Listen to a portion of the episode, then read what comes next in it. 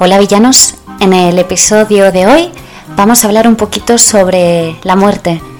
Es un tema que a mí personalmente me toca y vamos a tratarlo, vamos a tratarlo porque creo que muchos de vosotros habéis tenido una muerte cercana, más o menos traumática y creo que es importante hablar sobre, sobre el tema. Empecemos pues. Hola villanos, de nuevo, como decía, eh, vamos a hablar de la muerte porque, bueno, no me gusta hablar mucho de mí en el podcast porque, mm, bueno, quiero que... Soy una persona normal, mundana, o sea, nada de esto, pero no quiero enfocar... Uy, el primer ruido, no sé si lo habéis oído, perdón. Em, no me gusta que la gente sepa de mí en, en el podcast, pero sí que os diré que, bueno, mi madre falleció cuando yo tenía 22 años recién cumplidos, recién recién cumplidos y no tenía relación con mi padre, por lo tanto, bueno, estaba sola eh, y es un tema que a mí me tocó, me marcó para toda la vida.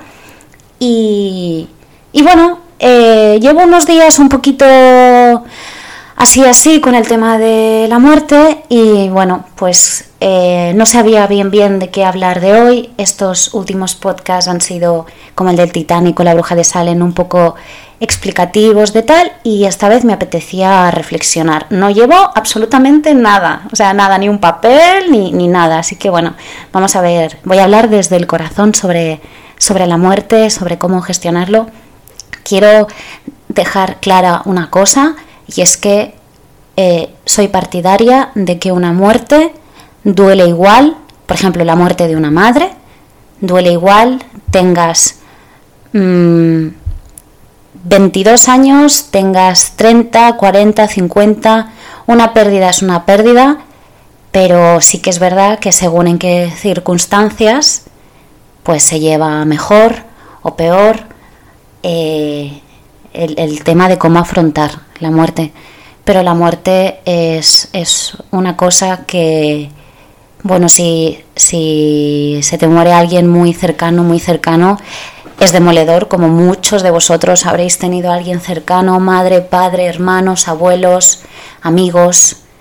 Em, y qué putada la muerte, ¿no? Porque, ostras, es cierto que el que se va, se va, pero el que se queda, uff, todo el tema de los procesos, las etapas, ¿no? Las grandes cinco etapas, famosas etapas de, del, duelo, ¿no? La primera que era la negociación, que aquí creo que es un poco la, desesperación, ¿no? El primer choque cuando se te muere alguien, porque aunque tú veas a alguien enfermo fallecer, y bueno, luego entrar en los tipos de muerte, ¿no? Pero pero las personas que hemos vivido una larga enfermedad de un ser querido, eh, ostras, es, esto, por un lado dices, bueno, sí, ¿no? Me estoy haciendo la idea de que esta persona está muriendo, pero igualmente cuando se muere te quedas como, como en shock. Luego la segunda etapa era la ira, es que me la sé de memoria. ¿eh? La segunda etapa era la, la ira, que aquí eh, sí que es cierto que a veces entra el sentimiento de culpa, ¿no? Tú te culpas de haber hecho, no haber hecho, de haber dicho, no haber dicho. Te, da, te entra todo tipo de culpa, tanto hacia ti como a la otra persona, incluso te enfadas de por qué se ha muerto. Y bueno, salvo el suicidio, que yo aquí no quiero entrar, pero aquí sí que es la esa persona quien lo ha decidido, no, si tú tienes, se te muere un padre de una larga enfermedad, oye, no, no te puedes enfadar con él, pero es un sentimiento que sale, es un sentimiento en algún momento te enfadas, ¿no? Te enfadas con la vida, te enfadas contigo, te enfadas con todo el mundo. Luego está la etapa de, de negociación, que bueno, es un poco como la esperanza de que, de que nada cambie, ¿no? Un poco de... Aquí crees que empiezas a estar mejor, luego te metes en la depresión, que es cuando tú ya recuerdas, tienes un montón de recuerdos y, te cuesta superarlo hasta que finalmente llegas a la aceptación y empiezas a estar mejor. Yo creo que una muerte nunca se supera. Creo que aprendes a vivir con ello, pero que nunca se supera. Eh, he visto a gente mayor llorar al recordar a un padre, una madre, eh, y a lo mejor el padre y la madre llevaban 25 años muertos, y la persona llorar es... Yo creo que, no se supera nunca, que, se aprende a vivir con ello, pero creo que no se supera. Una muerte que te, que te haya tocado muy, muy de cerca ¿eh? y muy, muy de fondo. Em, como decía, yo creo que mm, no tiene edades este, este dolor y, que hay, hay, que aprenderlo a,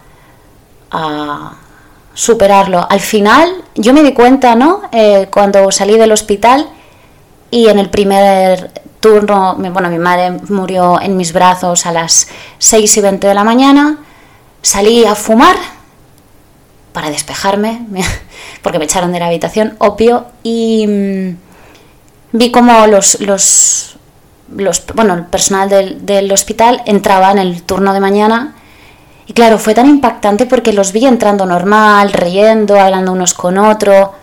Y yo pensaba, ostras, ha muerto mi madre. O sea, me enfadé, ¿no? Como diciendo, oye, que, que, que Mm, ven a decirme algo, o sea, sentimiento, con 22 años recién cumplidos, probablemente ahora pensaría lo mismo, pero fue una bofetada de realidad tan fuerte, dices, es que la vida sigue, la vida sigue, y, no te queda otra que, que tirar para, para adelante.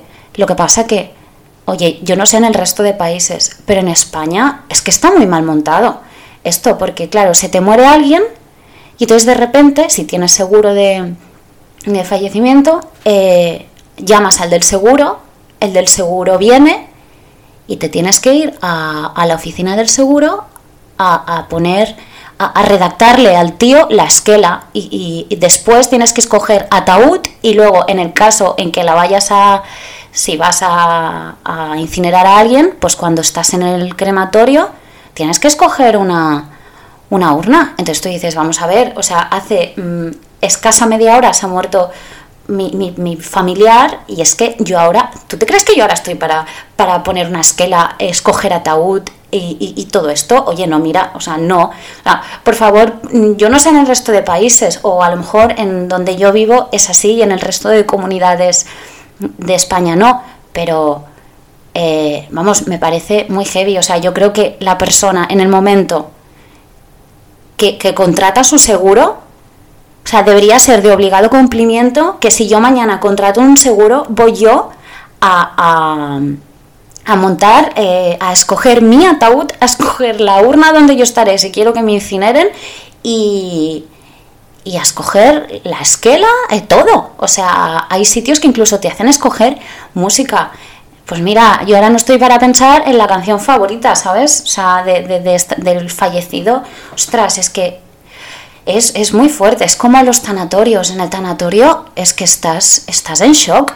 O sea, es, es una putada. Como decía en el principio, la muerte es una putada y para que se queda, o sea, que sí, que sí, que el que se va, se va, pero el que se queda, madre mía. Y, y para mí, lo, lo, hablaba hace poco con, una persona que, un, allegado mío, una llegada, mejor dicho, una villanita que se le murió un familiar, su marido, y te mando un beso Esther y Noemí si me oyes a ti también. Em, y hablando con, con mi, es una compañera de trabajo, con Esther, em, le pregunté, oye, ¿Qué has hecho con el cepillo de dientes? Porque por eso se llama este capítulo así, la muerte y el cepillo de dientes. No, normalmente, por películas y por cosas, nos creemos que cuando se te muere alguien, un familiar, y vas al armario de esa persona, como que, bueno, creo que todos lo hemos hecho, hemos empezado a oler la ropa y nos hemos tirado meses oliendo la ropa hasta que esa prenda ha perdido el olor, que tienes un sentimiento de, mierda, ya no está el olor. Em, y le pregunté eso, que qué había hecho con el cepillo de dientes, porque yo me acuerdo que cuando yo entré en el armario de mi madre, pues no me costó nada coger la ropa, nada. Pero cuando fui a tirar el cepillo de dientes, bueno, es que lo tiré y a los cinco minutos me fui corriendo a la basura, lo lavé y lo volví a poner en su, en su sitio, en el vasito. Y, y es que cepillo de dientes, señoras y señores, qué poco se habla de lo que cuesta tirar un cepillo de dientes, porque a mi compañera de trabajo le pasó exactamente lo mismo. Porque al final, ¿qué más personalísimo hay que un cepillo de dientes? Es que es muy personal un cepillo de dientes. Y, y nadie te lo cuenta, nadie te dice, oye, cuando, cuando vayas a tirar el cepillo de dientes, si ves que eres incapaz o que te cuesta horrores o que rompes en llanto, es normal. Es normal, nadie cuenta lo del cepillo de dientes, por tanto he venido a contároslo yo, que si os pasa, que es normal, no pasa nada, o con cualquier cosa, y que las lágrimas son muy traicioneras. Yo tardé seis meses en llorar, y no soy la primera que le ha pasado. O sea, cuando, cuando se muere una persona, todos es que tenemos imágenes estereotipadas, o sea, no tenemos que... Hay gente que llora desde el principio y no puede parar de llorar, que para mí es, mm, mm, esa gente es, para mí es súper eh, afortunada porque a mí me costó seis meses y me sentía que era un, un muro de hielo decía, es que no estás llorando, es que no te estás derrumbando, es que no tienes alma. Y yo estaba fatal. Y de repente un día, que ahí venía lo de que las lágrimas son muy traicioneras, y de repente un día se me cayó un plato al suelo y lloré como, como, como si no hubiera un mañana. Y ahí ya lo empecé a sacar todo. Entonces, si se os muere alguien y en el momento del entierro, del tanatorio, que encima has tenido que escoger cosas, estar por la gente, y tal, eh, no pasa nada si no lloráis, ni sois monstruos, ni, ni nada. Cada uno tiene sus tiempos. Cada uno tiene sus tiempos y sus etapas del duelo. Hay gente que tiene las cinco, hay gente que no tiene ninguna, hay gente que tiene dos, gente que le dura más una etapa que la otra. Pero, pero al final se acaba no superando, pero sí uno lo aprende a llevar. Creo que es súper importante que ahora, sobre todo con las nuevas tecnologías, grabemos a las personas en momentos tontos. Te viene un familiar y está hablando con otro, grábalo. O sea, la voz, poco se habla de que con el tiempo, y aunque tú creas que es algo impensable, pasa. Te olvidas de las voces. Te olvidas de las voces. Las fotos quedan, pero las voces no. Con el tiempo se van. Entonces, si podéis grabar a vuestros familiares hablar, o sea, de verdad, guardar estas... No tiene por qué ser una grabación de visual, puede ser un audio, aunque si es visual ya haces un 2 por 1 pero... Pero qué importante es esto. O sea, ¿Cómo me gustaría tener un audio de mi madre? Cago en la leche. Así que hacerlo. Si tenéis un familiar enfermo, grabarle.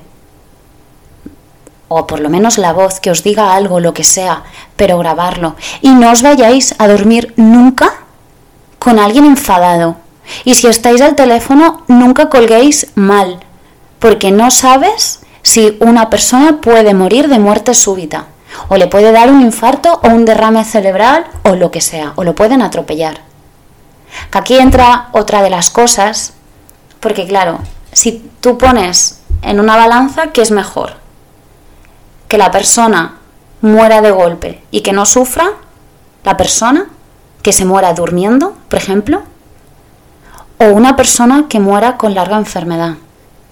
Cuando aquí está sufriendo la persona y está sufriendo los familiares?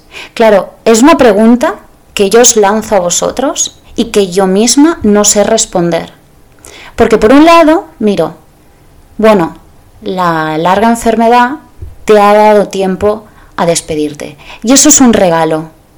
Pero claro, por otro lado, es muy duro ser un familiar de alguien que se está muriendo porque estás viendo cómo esa persona se está muriendo.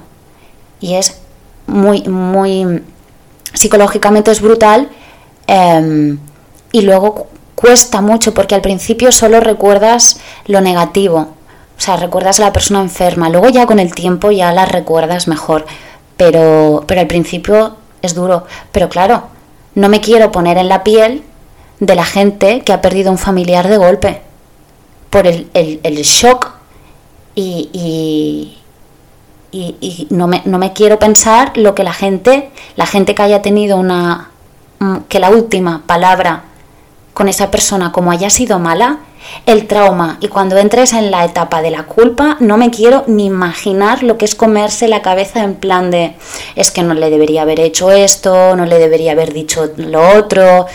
Uf, no, soy incapaz de, escoger qué es mejor. Para el que se muere, el que es mejor, yo creo que es mm, de golpe. Por lo menos a mí me gustaría dormir de golpe antes que pasar una larga enfermedad. Pero pero no lo sé, es que es muy complicado, creo que es muy complicado. Al final, como decía, la muerte es una putada. Para todos, para el que se va y para el que se queda. Es una auténtica putada. Lo que sí que creo es que nunca nadie desaparece del todo. O sea, creo que la gente cuando desaparece de verdad es cuando la última persona que le recuerda fallece. Mientras siempre haya alguien recordándote, yo creo que no mueres del todo. Luego, ya, ya entraremos otro día en, los tipos de muerte, ¿no? Pero quiero decir, los tipos de muerte, cómo se vive la muerte en las religiones y tal, si hay algo después de la muerte. Aquí voy a hacer una pincelada. Em, a mí me gustaría pensar que hay algo después de la muerte no sé si un, si un karma, o sea, quiero decir que nos vamos reencarnando constantemente, porque es que yo quiero pensar esto, que, que algo hay, porque es que si no me parece una gran putada que el día que te mueres se acabó, o sea, soy incapaz de concebir este se acabó, o sea, que es un fondo en negro, es que no lo, no, soy incapaz, soy incapaz de, de saberlo. Creo que nunca sabremos qué, qué hay, y la única manera de saberlo es muriendo, valga la redundancia. O sea que qué pena, ojalá mm, hubiera una fuente poderosa que nos explicara qué, hay después de la, de la muerte, porque si nos dijeran a todos que hay algo, yo creo que todos veríamos la muerte de, de otra manera. Creo que no tendríamos miedo a la muerte, porque creo que el miedo a la muerte es por, por lo desconocido. Todo lo que te es desconocido te da miedo.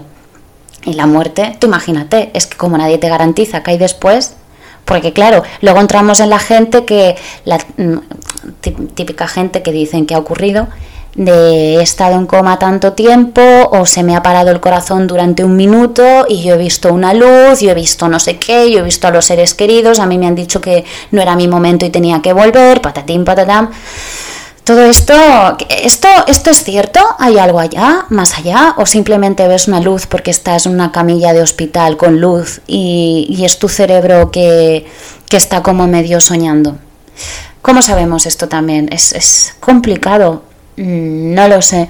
Yo no, no sé qué contestar, yo simplemente digo que ojalá haya algo después de, la muerte y precisamente por esta incertidumbre, ¿no? Todos los libros, las películas. Es un tema, yo creo que siempre creará muchísimo morbo. A todo el mundo nos creará morbo, aunque luego haya gente que le dé miedo morir y tal, pero creo que es una cosa muy muy que tiene, tiene muchísimo morbo. Y una vez más, sigo diciendo qué mal está Aquí, esto de que se te muera familiar y tengas tú que decidir eh, el ataúd, la urna y todo esto. Esto no debería ser. O sea, hago un llamamiento a las compañías de seguro eh, en el momento en que la persona que hace un seguro firma, por favor, que lo deje todo listo para los familiares. Qué putada, hombre, esto no se hace. O sea, te vas y encima tengo que encargarme yo aquí de, de todo esto. Sí, hombre, vamos, en fin. Eh, hablando de muerte, hay una frase de Antonio, Manchado, de Antonio Machado que a mí me encanta y que os la voy a compartir porque como siempre sabéis me gusta compartir algo que dice, la frase decía, dice, la muerte es algo que no debemos temer porque mientras somos, la muerte no es y cuando la muerte es, nosotros no somos. Me parece una frase, bueno, es que Antonio Machado, qué grande fue.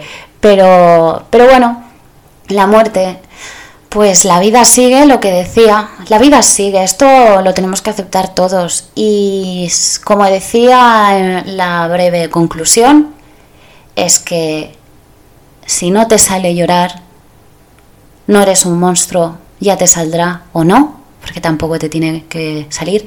Cada uno que gestione sus emociones como quiera y como, como buenamente pueda. Y si te sale a los seis meses, te sale a los seis meses. Si te sale a los diez años, pues que te salga a los diez años. Y oye, no pasa nada si tienes un sentimiento de... Porque cuando alguien se te muere, todo el mundo te pregunta, pero hay un momento que ya no te pregunta nadie. Me acuerdo de una amiga que tengo, hola Diana, si me escuchas, que su madre falleció y pasó un tiempo y pues su madre falleció después que la mía. Y entonces al cabo de un tiempo le dije, oye, ¿y tú cómo estás? Y me dijo, pues mira, agradezco que me preguntes porque hace tiempo que ya nadie me pregunta y me sigue doliendo. Doliendo el fallecimiento de su madre y doliendo que ya no te pregunten porque cuando a ti conoces a alguien y se le muere a alguien, yo creo que no eres consciente del dolor que está pasando hasta que a ti no se te muere alguien. Y es triste, es una pena que esto sea así, pero al final somos seres humanos empáticos, unos más que otros, pero, pero es verdad. Así que si tenéis a alguien cercano y se os muere, dadle espacio. Y cuando haya pasado un tiempo, ahí es cuando le preguntáis cómo está, cómo lo va llevando, cómo lo va asimilando. Y y sobre todo, como decía, si eres incapaz de tirar el cepillo de dientes, pues ya lo tirarás. Aunque lo tengas tres meses en el cuarto de baño, no tengas la obligación de tirar nada si no quieres. Del mismo modo que si sientes que tienes que tirarlo todo el primer día, pues hazlo, sigue a tu corazón, porque al final es el único que poco a poco irá, irá sanando. Y, y hasta aquí el episodio de hoy, queridos villanos. Eh, un beso para aquellos afortunados que no han tenido la muerte cerca y un beso más grande todavía para los que sí la han tenido. No estáis solos y sobre todo siempre recordar a la gente fallecida porque como decía, nadie muere de todo mientras es recordado. Así que un besito Villanos, hasta el próximo viernes o hasta el próximo jueves si me escuchas desde iVoox. Hasta aquí un capítulo más. Un besito, chao.